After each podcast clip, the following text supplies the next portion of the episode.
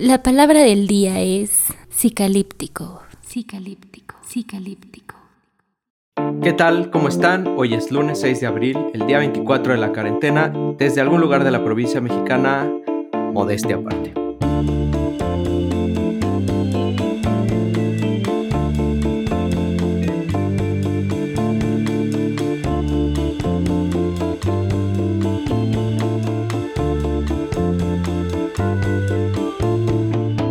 Día de hoy nos acompaña Rui, Hola, ¿qué tal? Fernando, Hola, ¿qué tal?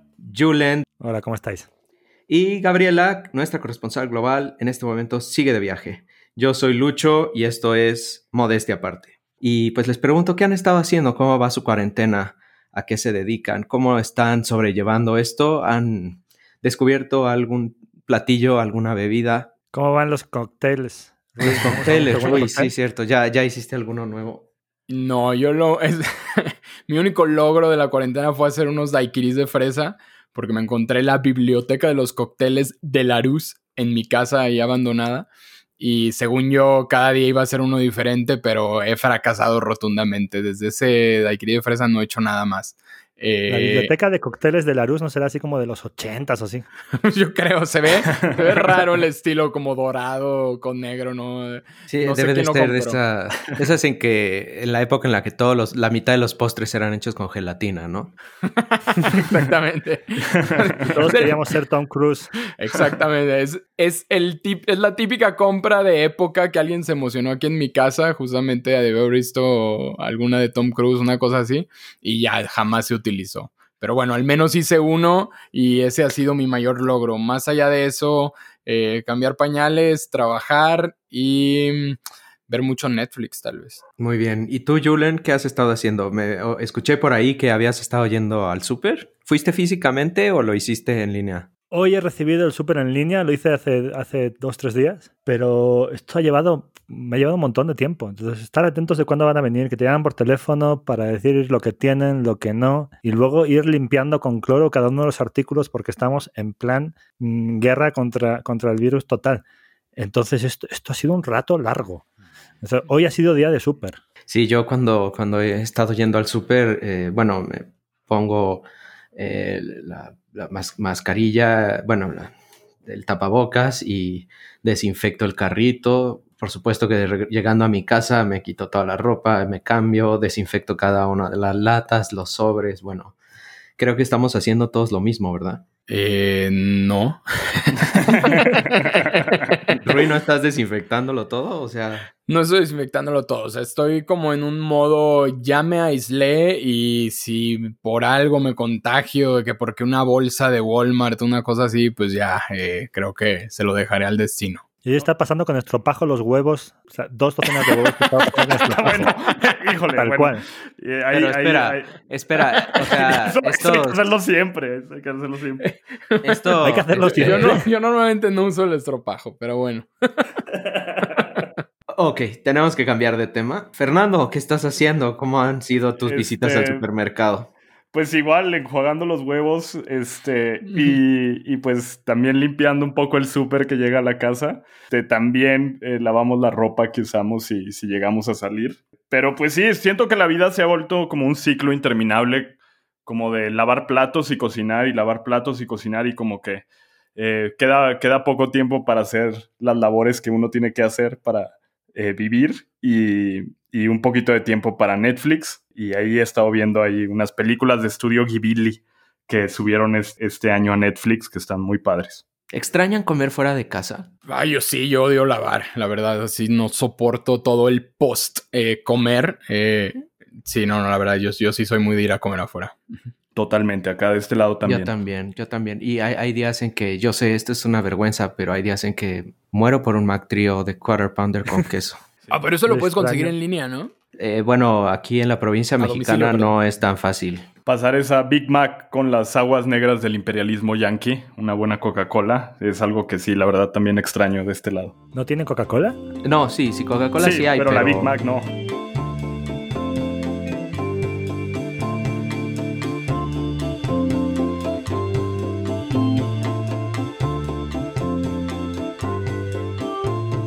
Pasamos a nuestra sección que llamamos la sección de las preguntas. Entonces hoy tenemos varias preguntas para todos ustedes. La primera, las tres tienen que ver con esta situación coyuntural en la que vivimos debido a la cuarentena. Entonces la primera es una pregunta económica y que es eh, causa de gran debate.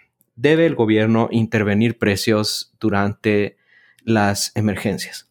Yo le pregunto primero a Fernando, que fue quien propuso la pregunta, ¿por qué, eh, ¿por qué te interesaba si, el gobierno debería intervenir precios o no? Es que eh, la, motivación nace de que vi muchos comentarios en redes sociales de personas pidiendo controles de precios para asegurar que aquellos que tienen un ingreso más bajo eh, o tienen un ingreso más limitado pudieran conseguir bienes esenciales. Vimos escenas todos en supermercados de personas acaparando gel antibacterial, papeles de baño y, creo que esas imágenes provocaron en muchos la, la idea de que los bienes estaban acabando y que los que estaban se están vendiendo a precios muy altos. Entonces, pues de ese problema económico, pues creo que eh, hay, un, hay, hay, una discusión muy interesante sobre qué límites debería de tener el gobierno de intervenir en la economía. Por esa razón la propuse esa, esa pregunta. Una pregunta eh, paralela sería si los límites de la intervención del gobierno en la economía deben ser los mismos en circunstancias normales y en circunstancias de emergencia o de crisis como la que ahorita estamos viviendo. ¿Qué dices tú, Julen? Pues bueno, yo creo que en una situación de, emergencia estos, estos límites se, deberían relajar en el sentido de que el gobierno debería establecer una, una, mayor, una mayor intervención, debería tener una, una mayor capacidad de intervención, ¿no? en el sentido de que ya no ya está mucho más definido el problema con el, que se, contra el que se quiere combatir y pues entran algunos criterios de justicia que tal vez en, en situaciones normales pues no consideraríamos, ¿no? Yo creo que algo parecido, pues han hecho empresas privadas, lo hizo Amazon prohibiendo, de hecho, la, actuación de determinados perfiles que consideraba que, habían estado poniendo precios altos porque habían acaparado gel antibacterial o mascarillas, que son así los dos productos al por menor que, más podían subir este tipo de precios. Y, esto Amazon lo hizo claramente porque seguramente tenía miedo de que su imagen iba a salir muy perjudicada por permitir este tipo de, de interacción, ¿no? Entonces yo creo que el Estado eh, pues debe hacerlo exactamente por la misma, por la misma razón, con, con el mayor agravamiento en su caso de qué pasa si, si fracasa el Estado. ¿Qué es, ¿Qué es más grave para la población? ¿Que suban los precios o que escaseen los productos? Pues yo pensaría que lo segundo. Eh, bueno, ¿cómo, ¿cómo decirlo? Al menos un buen ejemplo de esto, por ejemplo, eh, en Corea están haciendo colas, ¿no? Lo, típico que pasa cuando el gobierno eh, controla los precios de esta manera o hasta vez la producción, eh, se hacen estas colas y ni siquiera sé si en términos más económicos de la pandemia es deseable tener a la gente ahí formada por horas, ¿no? Dado que pues tal vez aumente el riesgo de, de contagio. Y a la vez pues sí, o sea, si hay una falta, o sea, me pongo a pensar en la gente que se forma y no alcanza mascarilla, no sé, el costo de, esa persona, o sea, de esa persona ejemplar, pues debe ser muy alto, ¿no? Hizo toda la inversión de tiempo para conseguir el producto y al final del día ni siquiera lo consiguió y probablemente se puso en riesgo. Entonces, me suena más grave la cuestión de la escasez sin embargo, tampoco encuentro soluciones fáciles a esta situación cuando se empiezan a acaparar, eh, como decían ya Fernando y Julen, los productos, cuando faltan aún con los precios de mercado, eh, hay personas que tienen difícil acceso a ellos. Es, es toda una pregunta que, que, no me sé contestar. Ah, ahí creo que, o sea, creo que hay hay otra pregunta adicional y es si es la única solución que tiene el gobierno para asegurar que no exista escasez en los productos. Yo estaría de acuerdo en la pregunta de Luis, que es más grave que escaseen los, los productos y la teoría económica nos diría que eh, si los precios están eh, dados por el mercado, o sea, por las decisiones individuales de las personas, entonces esos precios van a reflejar la escasez de esos productos y van a señalizar a los productores que hagan más de algo. En este caso, en, nuestro, en estos momentos, pues mascarillas, respiradores artificiales, e, etcétera, ¿no? Entonces, pero creo que la teoría económica no nos da suficientes herramientas para contestar una pregunta y es, ¿qué pasa cuando la escasez relativa y los, hace que los precios sean tan altos que solo los que más pueden pueden comprar esos productos y los que menos tienen no los pueden comprar? Y creo que ahí está el problema fundamental, ¿no? Donde eh, tal vez pueda señalizar a los productores que se necesita más un producto liberado, con los precios libres, pero personas que tal vez necesitan ese producto, productos básicos, no los van a poder comprar. Luis, yo te voy a negar la pregunta. Que, perdón, claro que si, si los productos escasean, pues nadie los va a poder comprar, ¿no? Si los precios se limitan, entonces se establece un mercado negro en donde no solo las cosas son caras, sino que son lo más caras posibles, ¿no? Entonces, ahí, ahí no entiendo exactamente a qué te refieres, Fernando. Eh, yo me, yo me refiero a que va a haber gente con, con, el suficiente dinero para comprar los productos caros y va a haber gente que no, con, el, con, con pocos recursos que no los va a poder comprar. No creo que el, el sistema de precios sea eh, perfecto en estos casos para resolver ese problema, que es un problema esencial de justicia. Entonces creo que puede haber soluciones intermedias. Si se considera que esta es una solución, la intervención. ¿Cuáles son esas soluciones intermedias? yo no me atrevería a decir una en específico, pero vi el caso de Dinamarca, donde están controlando el precio de la compra de un primer producto. Es decir, si tú quieres un gel antibacterial, el primer gel antibacterial que compres va a estar a un precio eh, regulado estándar antes de la crisis y el segundo que compres va a estar a precio de mercado. ¿Eso qué ocasiona? Que las, las personas tengan acceso a una canasta básica de productos que, se, que mencionó el gobierno que eran esenciales y evita que las personas compren de más productos porque los precios están controlados artificialmente. ¿Y es, viable hacer eso en un país como, eh, como el nuestro? O sea, ¿cómo se, se haría valer esa regla en los estanquillos y en los mercados populares y en los lugares apartados de las ciudades? Sí, no, pues, o sea, es, es, es, es un buen, es una buena observación porque no existe un sistema perfecto y no existe un sistema perfecto para nada de las cosas que hace el gobierno. Entonces, pues obviamente hay muchas formas de darle la vuelta a esto, pero es, creo, un sistema mejor que la simple libre flotación de precios en situaciones de crisis. Yo, una, una pregunta, estamos a o sea, no entiendo por cómo, cómo podemos estar a favor de una, eh, que tengamos una libertad de mercado, por ejemplo, con los respiradores. El tema de que, es mejor que haya una escasez de producto que, hayan, o que suban los precios es, una pregunta, es una dicotomía falsa, porque de hecho cuando suben los precios es porque hay escasez de producto.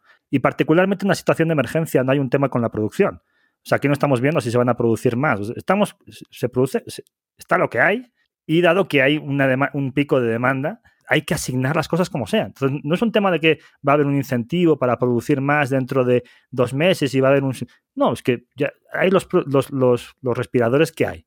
Entonces hacemos una subasta a nivel, a nivel de país bueno, eh, yo creo para ver quién es el que paga más, porque eso sería un, un, sistema de libre mercado, sería un sistema que yo tengo respiradores y oye, en mi libertad, pues ofrezco los respiradores a quien más pueda pagar por ellos y sean millones de pesos, pues son millones de pesos, será muy eficiente porque aquellos que están ganando y me pueden pagar millones de pesos seguramente tienen una vida que vale más. Es que ese criterio de eficiencia del mercado es, muy dura. ¿eh? Desde luego, la pregunta no iba dirigida hacia el caso de los respiradores eh, o los ventiladores, sino al, al productos más tradicionales como el papel de baño y la comida que ahorita ah, desaparece rápidamente de las de las repisas de los, de los este, supermercados y de otras y de mercados en general. Independientemente de estos motivos que ustedes mencionan, de que, bueno, a lo mejor los productores aumentarían la producción al ver que el precio de sus bienes se eleva, yo creo que hay una situación inmediata que es que cuando los precios se elevan, las personas autorracionan, ¿no? O sea, cuando uno sabe que el precio de las cosas no puede subir, entonces es más razonable acaparar que cuando uno sabe que, pues, cuando las cosas están más caras, pues uno dice, pues solo voy a comprar una cantidad menor. Pero, ahí estamos asumiendo que todos tienen para los demás, ¿no? Sí, pero estamos asumiendo que todos tienen un mismo nivel de ingresos y esa es justo la razón por la cual no, esta pregunta. Que va a haber personas que no van a tener para comprar un, una tapabocas que cueste 200 pesos. Sí lo van a tener para que el, que costaba 5 pesos. Sí, solamente que si se eh, sabemos que si el precio se mantiene fijo a 5 pesos, pues las personas que lo van a comprar van a ser las que puedan llegar primero y pasarse más tiempo en la cola o las que puedan pagarle a alguien para que llegue primero y haga muchas horas de cola. Y para los Pero que puedan comprar los asumiendo un control de- tapabocas, Eso, sería, asumiendo un control de precios total, ¿no? Yo lo que estoy diciendo es bueno, control de precios la- en el primer producto. ¿no? Bueno, el, el segundo No, no, no, paso... no, no, la- la- Ah, el asunto del control de precios en el primer producto es que yo considero que eh, las, las circunstancias eh, sociales y institucionales en Dinamarca son unas. Y yo francamente no veo cómo un gobierno local o estatal puede verificar que en los mercados populares y en los estanquillos las personas estén llevando a cabo esto, esta ¿Y si noción lo de que los van a privados comprar. voluntariamente? O sea, Sí, si eso es lo que hemos visto que están lo haciendo hicieran. los, los supermercados, este, de las cadenas grandes en México lo están haciendo. Te dicen, hay un límite de tantos productos, ¿no? Pero pues al fin y al cabo sigue siendo una manera eh, peculiar de racionar las cosas porque favorece a los que tienen más tiempo o que pueden eh, mandar a personas a comprar y hacer cola y esperar, ¿no? Entonces creo que ninguna de las circunstancias es, es ideal, pero a mí me parece que sí estamos cometiendo un error al no tomar en cuenta la posibilidad del mercado negro y de que las cosas desaparezcan de las tiendas y solamente se puedan conseguir por otros canales a precios mucho más elevados. Sí, el segundo paso que tomó Corea en ese sentido fue eh, limitar la compra, ¿no? Ahora, dependiendo del año, el último dígito de tu año de nacimiento, tenías un día en específico para ir a comprar y solo podías comprar dos mascarillas a la semana. No sé cuáles hayan sido los resultados en sí, pero bueno, fue a lo que tuvieron que llegar porque justamente estaba pasando lo que mencionó Luis. Pero bueno, tenemos que seguir. La segunda de nuestras preguntas el día de hoy, que me imagino que será aún más polémica que la primera, es si es válido que en estas circunstancias los gobiernos intervengan en la movilidad de las personas. Aquí me gustaría a lo mejor que hiciéramos un poquito más de precisión de a qué nos referimos con movilidad, porque es algo muy amplio. Nos referimos a movilidad en el sentido de eh, ¿De qué? ¿De impedir que las personas salgan de su casa o de impedir que se reúnan en lugares abiertos, en playas, en parques, en estadios? ¿A qué nos referimos con restricciones en la movilidad? No, no me acuerdo quién propuso esta pregunta, entonces pues se los dejo abierto. Bueno, Yo creo que debería empezar Julen. Ah, Bueno, pues yo- yo, yo eh, además en España esto se está aplicando de manera estricta, lo cual me parece bien. Creo que el gobierno debe intervenir y reducir mucho la movilidad, en particular frente a una epidemia que se contagia aprovechándose de la movilidad de las personas y de nuestra interacción. Hay un planteamiento distinto en otros países de recomendación en general, pero bueno, la recomendación pues, puede depender mucho de la buena voluntad de cada uno. Y, el daño que, que un, una situación, un pensamiento distinto, una consideración distinta sobre esto puede generar al conjunto de la población del país, parece, me parece muy, muy evidente. ¿no? Entonces, en este planteamiento actual en el que tenemos un enemigo muy claro, en el que estamos, muchos tenemos muchos costos, ¿no? igual yo no tanto, pero muchos tienen muchos costos por enfrentar esta situación, creo que el gobierno debe hacer eh, uso de, su coerción para limitar la movilidad. Pero para limitar qué movilidad, porque aquí estamos hablando de, de un tema muy amplio, ¿no? ¿A qué te refieres con, con limitar la movilidad? Eh, ¿Qué, Bueno, qué- movilidad específicamente? prohibir reuniones de, de- de un gran número de personas y, y en general eh, tratar de impedir movilidades no esenciales que tengan que ver con actividades que no se estén considerando prioritarias en función de aquellos, una evaluación genérica de cuáles son mm, los sectores prioritarios para el país. O sea, yo, yo parto de la determinación de que, de que para la sociedad se, se- se ha establecido un objetivo prioritario que es combatir el, el virus, entonces en función de eso se pueden establecer otro tipo de actividades secundarias y yo debo decir, oye, ¿sabes qué? Para mí el que vayas a ir con tu, con tu patinete, pues no es, es no esencial, te quedas en casa. ¿no? ¿Y cómo, quién y cómo decide qué es esencial? Eh, digo, vamos a entrar en teoría política, pero se decide colectivamente en un país a través de sus instituciones. No, no, no, no, En pero me países refiero que en, en tenemos estas, en circunstancias específicas, ¿quién, por ejemplo, en España, quién decide en España, en la práctica? No, no, no, no, no nos interesa aquí como el asunto de quién debería decidir y demás, sino quién decide en la práctica qué se considera esencial y quién no. Y, El gobierno hace un decreto ley que luego es revisado por el, por el Parlamento al cabo de unos... Ajá, 15 y se usan criterios científicos, políticos, eh, coyunturales. Entiendo que puede haber, eh, enti- entiendo que puede haber peligros de esto. Como puede haber peligros de cualquier otra cosa, ¿no? Si estamos ahí un poco rascando, finalmente hay un criterio que puede haber, un, sí, intereses personales y puede haber, y puede haber, una, y puede haber una manipulación de esto, me, parece evidente, como puede haber una manipulación de cualquier planteamiento en función de criterios generales. Pero creo que un buen funcionamiento de un Estado ha de considerar limitar la movilidad cuando la movilidad en sí es eh, uno de los factores que más está incidiendo en un contagio masivo que puede tener consecuencias catastróficas en un país, estoy totalmente a favor. Bueno, si yo si pudiera, si pudiera opinar ahí, entrar ahí a la discusión, eh, yo, yo estoy totalmente en contra de que el gobierno eh, limite cualquier tipo de movilidad, incluso en tiempos de crisis, a pesar de que este es un eh, virus que se contagia precisamente por aglomeraciones de personas. Creo que sí hay cierta autonomía, la principal autonomía que es de las personas sobre su cuerpo y sobre su libertad. Si ellos quieren tomar el riesgo de contagiarse y de contagiar a sus familiares y a sus seres queridos, yo creo que ese, ese riesgo no debería estar coercionar, o sea, no, no, deberíamos de coercionar el hecho de que las personas quisieran tomar ese riesgo, o sea, no deberíamos de limitar que las personas tomen ese riesgo, sino que más bien dicho deberíamos de intentar desde todos los canales posibles persuadir a las personas, como se ha estado haciendo en México, de quedarse en su casa y de mandar este mensaje muy claro de quedarse en su casa.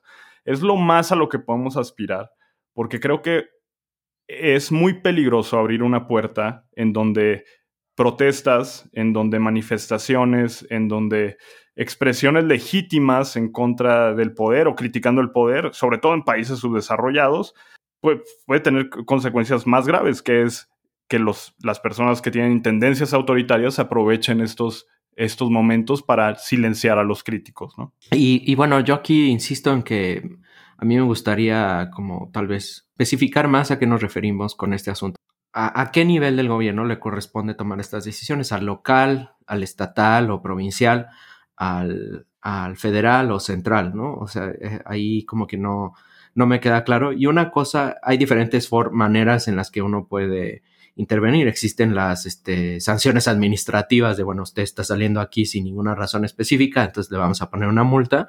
Y también hay eh, sanciones draconianas que implican la privación de la libertad o, cosas más, bueno, digo, ese es el caso más extremo. Entonces, yo creo que aquí valdría la pena como aclarar a qué nos referimos con limitar la movilidad, ¿no?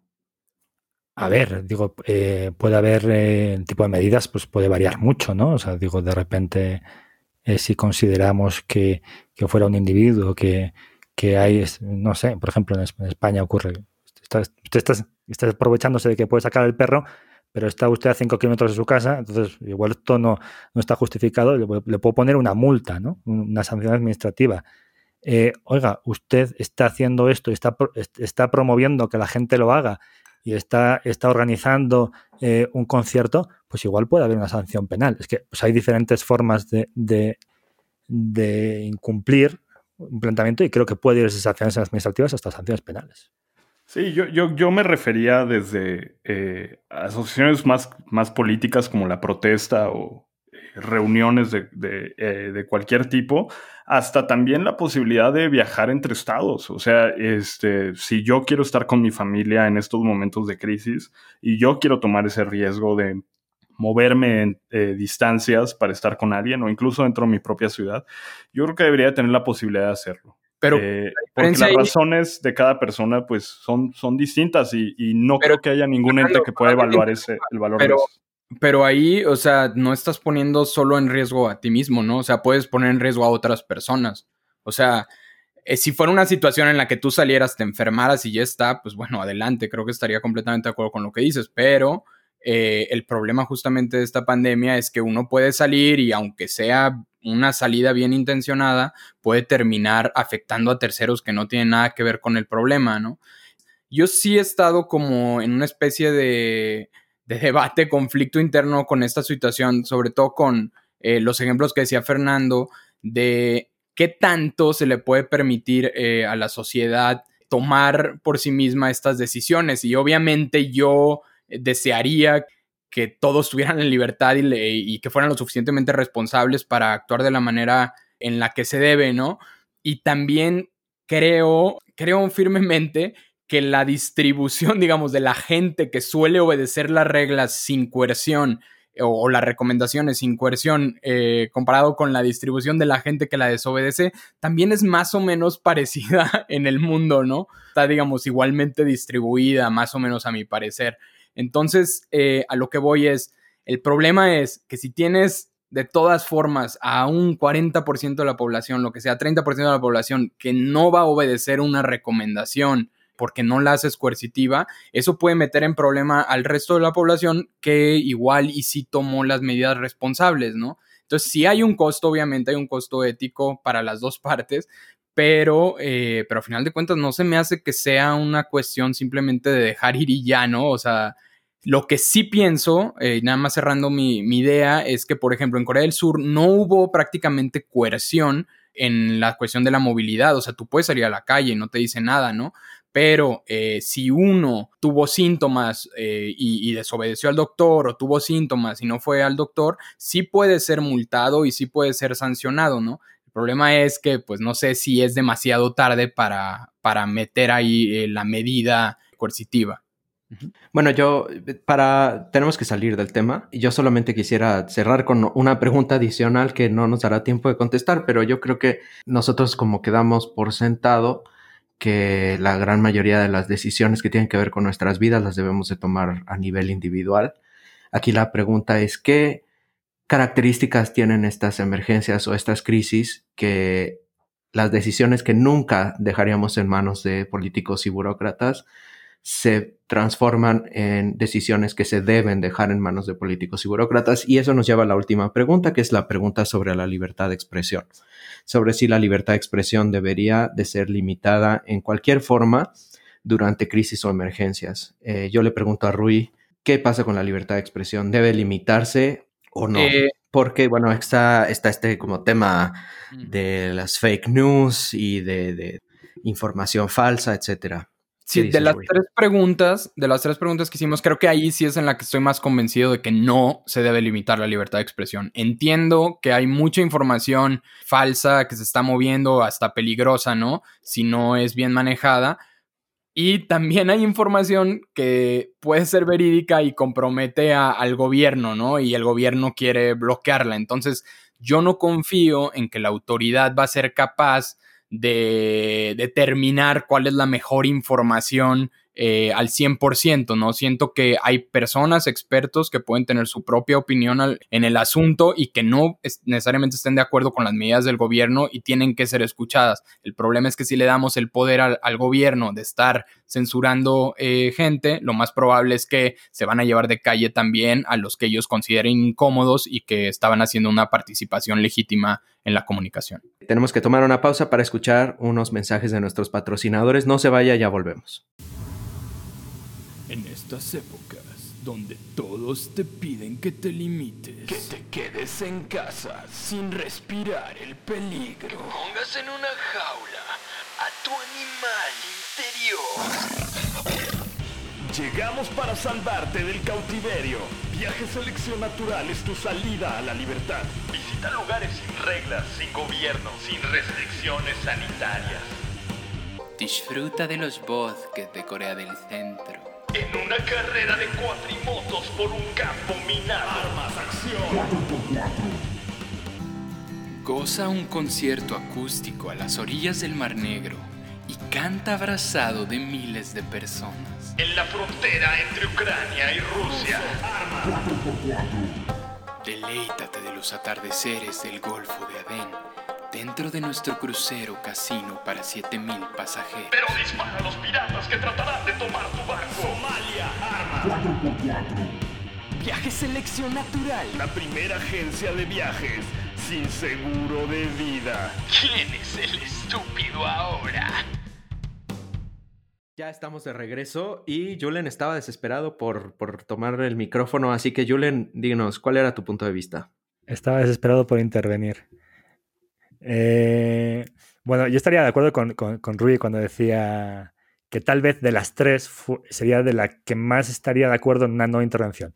Aunque yo, pues digo, lo, lo, relajaría. Yo estaría mm, de acuerdo en que la intervención tiene que ser menor o está, eh, o está solo justificada ante, ante un agravamiento del estado de excepción. Y puntualizo.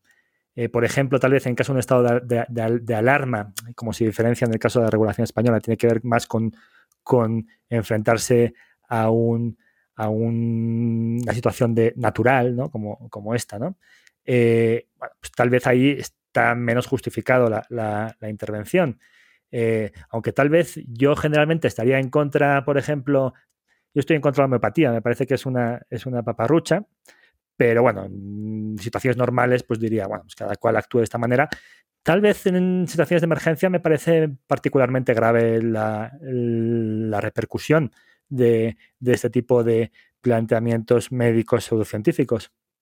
Eh, y entonces estaría igual más de acuerdo en intervenir en este tipo de casos que en otros. Y, por, poner una situación en la que sí estaría más de acuerdo en la que, que se interviniera, eh, pues pondría el caso de un estado de sitio, ¿no? Una, una, situación en la que un país enfrenta una guerra. Entonces, enfrenta una guerra, entendamos que esto puede ocurrir, y entonces cuando enfrenta una guerra eh, y tú estás mandando soldados, estás mandando gente a que, a, que, a que vaya a combatir físicamente, a que se juegue la vida eh, al frente, yo no sé si estaríamos de acuerdo con que se permitiera la libertad de expresión eh, de medios del, pues no sé, del país enemigo o del enemigo en general en tu, en tu país. Pues yo estaría a favor de, en ese caso particular, oye, si estás dispuesto a mandar a tus hijos a que mueran, pues estaría a favor también de limitar la, eh, la libertad de expresión del enemigo en mi territorio. Luis, bueno, tú qué opinión tienes sobre esa última pregunta? Eh, yo tiendo a pensar que la libertad de expresión es un bien fundamental para la supervivencia de la democracia, pero bueno, eh, a mí la verdad es que esta discusión, bueno, no sé si Fernando quiere decir una última, una última cosa antes de que... No, para, nada, este estoy más o menos en la misma línea que todos. Este, lo único que diría es que pues hay que, hay que repetir y hay que repetir hasta el cansancio que ninguna persona, que ningún político, que ningún gobierno está eh, libre de ser eh, criticado en una sociedad democrática.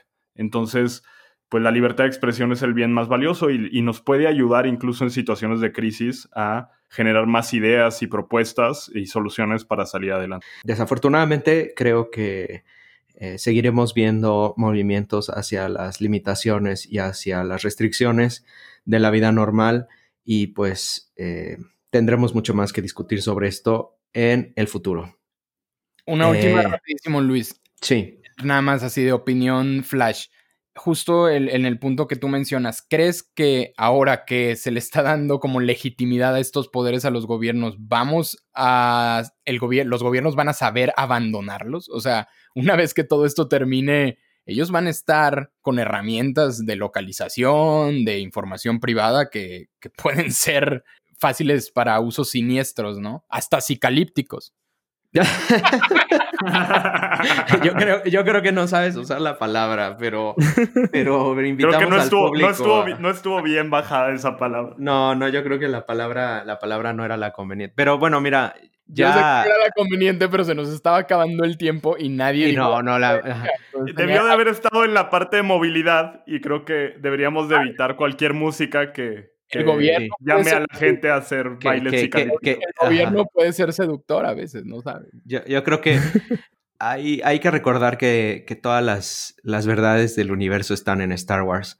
Y yo recuerdo, y yo creo que invito a todo, a todo el público a que vuelvan a ver Star Wars, los nueve episodios y sus anexos. En el episodio número dos, en Attack of the Clones, el sabio y siempre pacifista canciller Palpatine eh, recibe apesadumbradamente poderes de emergencia que él jura y perjura que regresará en cuanto termine la crisis. Y pues ya sabemos la historia, ¿no? Ya que estamos hablando de cultura popular, vamos a nuestra siguiente sección, que es la sección cultural. ¿Qué experiencias culturales están teniendo en esta última semana? Libros, música, cine, televisión, cómics, arte. ¿Qué pueden recomendar para nuestros escuchas en estas épocas? Yo, eh, yo el último eh, cómic que leí, eh, novela gráfica que leí que me encantó, se llama The Electric State, que no sé si han escuchado de él. las personas que hicieron las películas favoritas de Luis de Avengers Infinity Wars ya compraron los derechos para hacer película. Y bueno, creo que es bastante apropiado para estos tiempos. Obviamente nos va a aumentar un poco la paranoia de a lo que puede llegar eh, la tecnología y cuestiones de ese estilo cuando tiene mucho poder.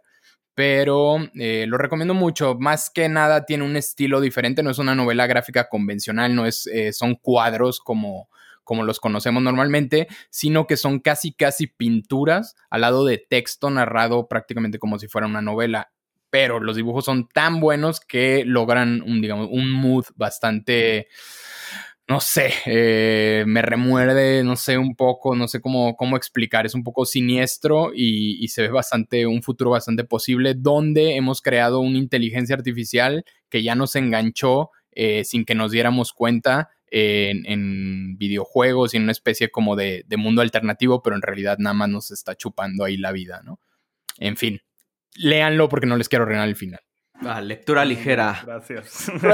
Julen, ¿qué recomiendas? Yo, yo más, lectura, más lectura ligera.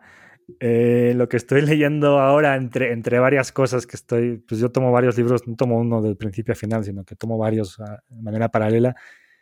El que más me está gustando es Las Rutas de la Seda de, Peter Frank Copan. Y, y, es porque pues, conocía bastante de, de, de, la historia de Oriente Medio, de, de Asia Central, eh, pues un poco la historia que aprendí en la escuela, en la carrera, es una historia muy, muy occidental, ¿no? Es que me pasa hasta con las referencias culturales, con, veo, vemos 300 y, vemos eh, los, persas como, como algo, algo lejano, como el enemigo, y, nos falta un poco la visión mm, de, de, la historia desde, ese, desde esa zona geográfica, desde esa zona cultural, y me está enriqueciendo mucho en ese sentido. Fantástico. Fernando, pues yo creo que en el, en el, tono ligero de la recomendación de Rui, eh, yo también quiero recomendar una película que está en Netflix, eh, que se llama El viento se levanta, The Wind Rises en inglés, y es una historia eh, biográfica de, una persona que se llama Hiro Horikoshi. Es la persona que inventó estos aviones japoneses durante la Segunda Guerra Mundial llamados Zero, los Mitsubishi AM6 estos temidos aviones eh, japoneses y es la historia de una persona que era una apasionada de la aviación y de la ingeniería de, aviones y se ve forzada, porque él no lo quería hacer, a diseñar aviones para la guerra, a, diseñar aviones de destrucción. Entonces, pues eh, es una película un poco triste, pero es también una, una película que refleja cómo en tiempos de crisis hay costos eh, más allá de los evidentes y uno de los costos es que la creatividad de las personas puede usarse para el mal. Entonces, pues, esa película es de Hayao Miyazaki, está dirigida por él y es de Studio Ghibli, está en Netflix, ahí la encuentro. Yo quisiera recomendarles algo aún más ligero, pero a partir de lo que dijo Rui, yo les recomiendo Westworld, es una serie de HBO que acaba de empezar su tercera temporada, es una serie realmente extraordinaria el diseño de producción es, de primer nivel, las actuaciones son fantásticas, está sumamente bien escrita y explora algunos temas que son, que son interesantes precisamente sobre nuestra relación con la tecnología y algunos temas clásicos como la tensión entre libre albedrío y la, eh, la predestinación, también temas sobre la naturaleza de la realidad, etcétera. La música es fantástica. Bueno, no puedo recomendarla lo suficiente. Es una, una gran serie y pues no sé, me parece que va creo que los productores tienen un plan, si no me, no me equivoco, de, cuatro o cinco temporadas. Entonces es una historia que tiene un principio, medio y final. Y ahorita estamos en una parte sumamente interesante. Les recomiendo a todos Westworld, eh, que la pueden encontrar en HBO. Así que... Ahorren. Ahorren. sí.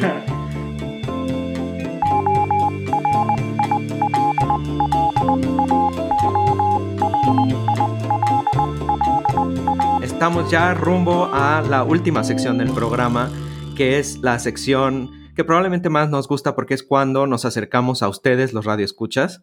Y hoy tenemos varios mensajes que nos han llegado y para introducir nuestro buzón, Rui, te toca decirnos cuáles han sido estos mensajes. Sí, Luis, como siempre, un placer presentar esta sección y compartirles todo lo que nuestros miles de radioescuchas alrededor del mundo, todas las inquietudes que, que tienen y las preguntas que eh, levantan eh, a, nosotros, ¿no?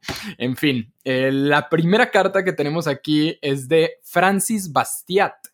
Francis Bastiat es de Torreón, Coahuila. Bueno, ahora fue local. Y él lo que nos pregunta es justamente por nuestra corresponsal Gaby. Dice, ¿por qué Gaby no los ha acompañado en los últimos episodios? Se extrañan sus coberturas desde países aislados.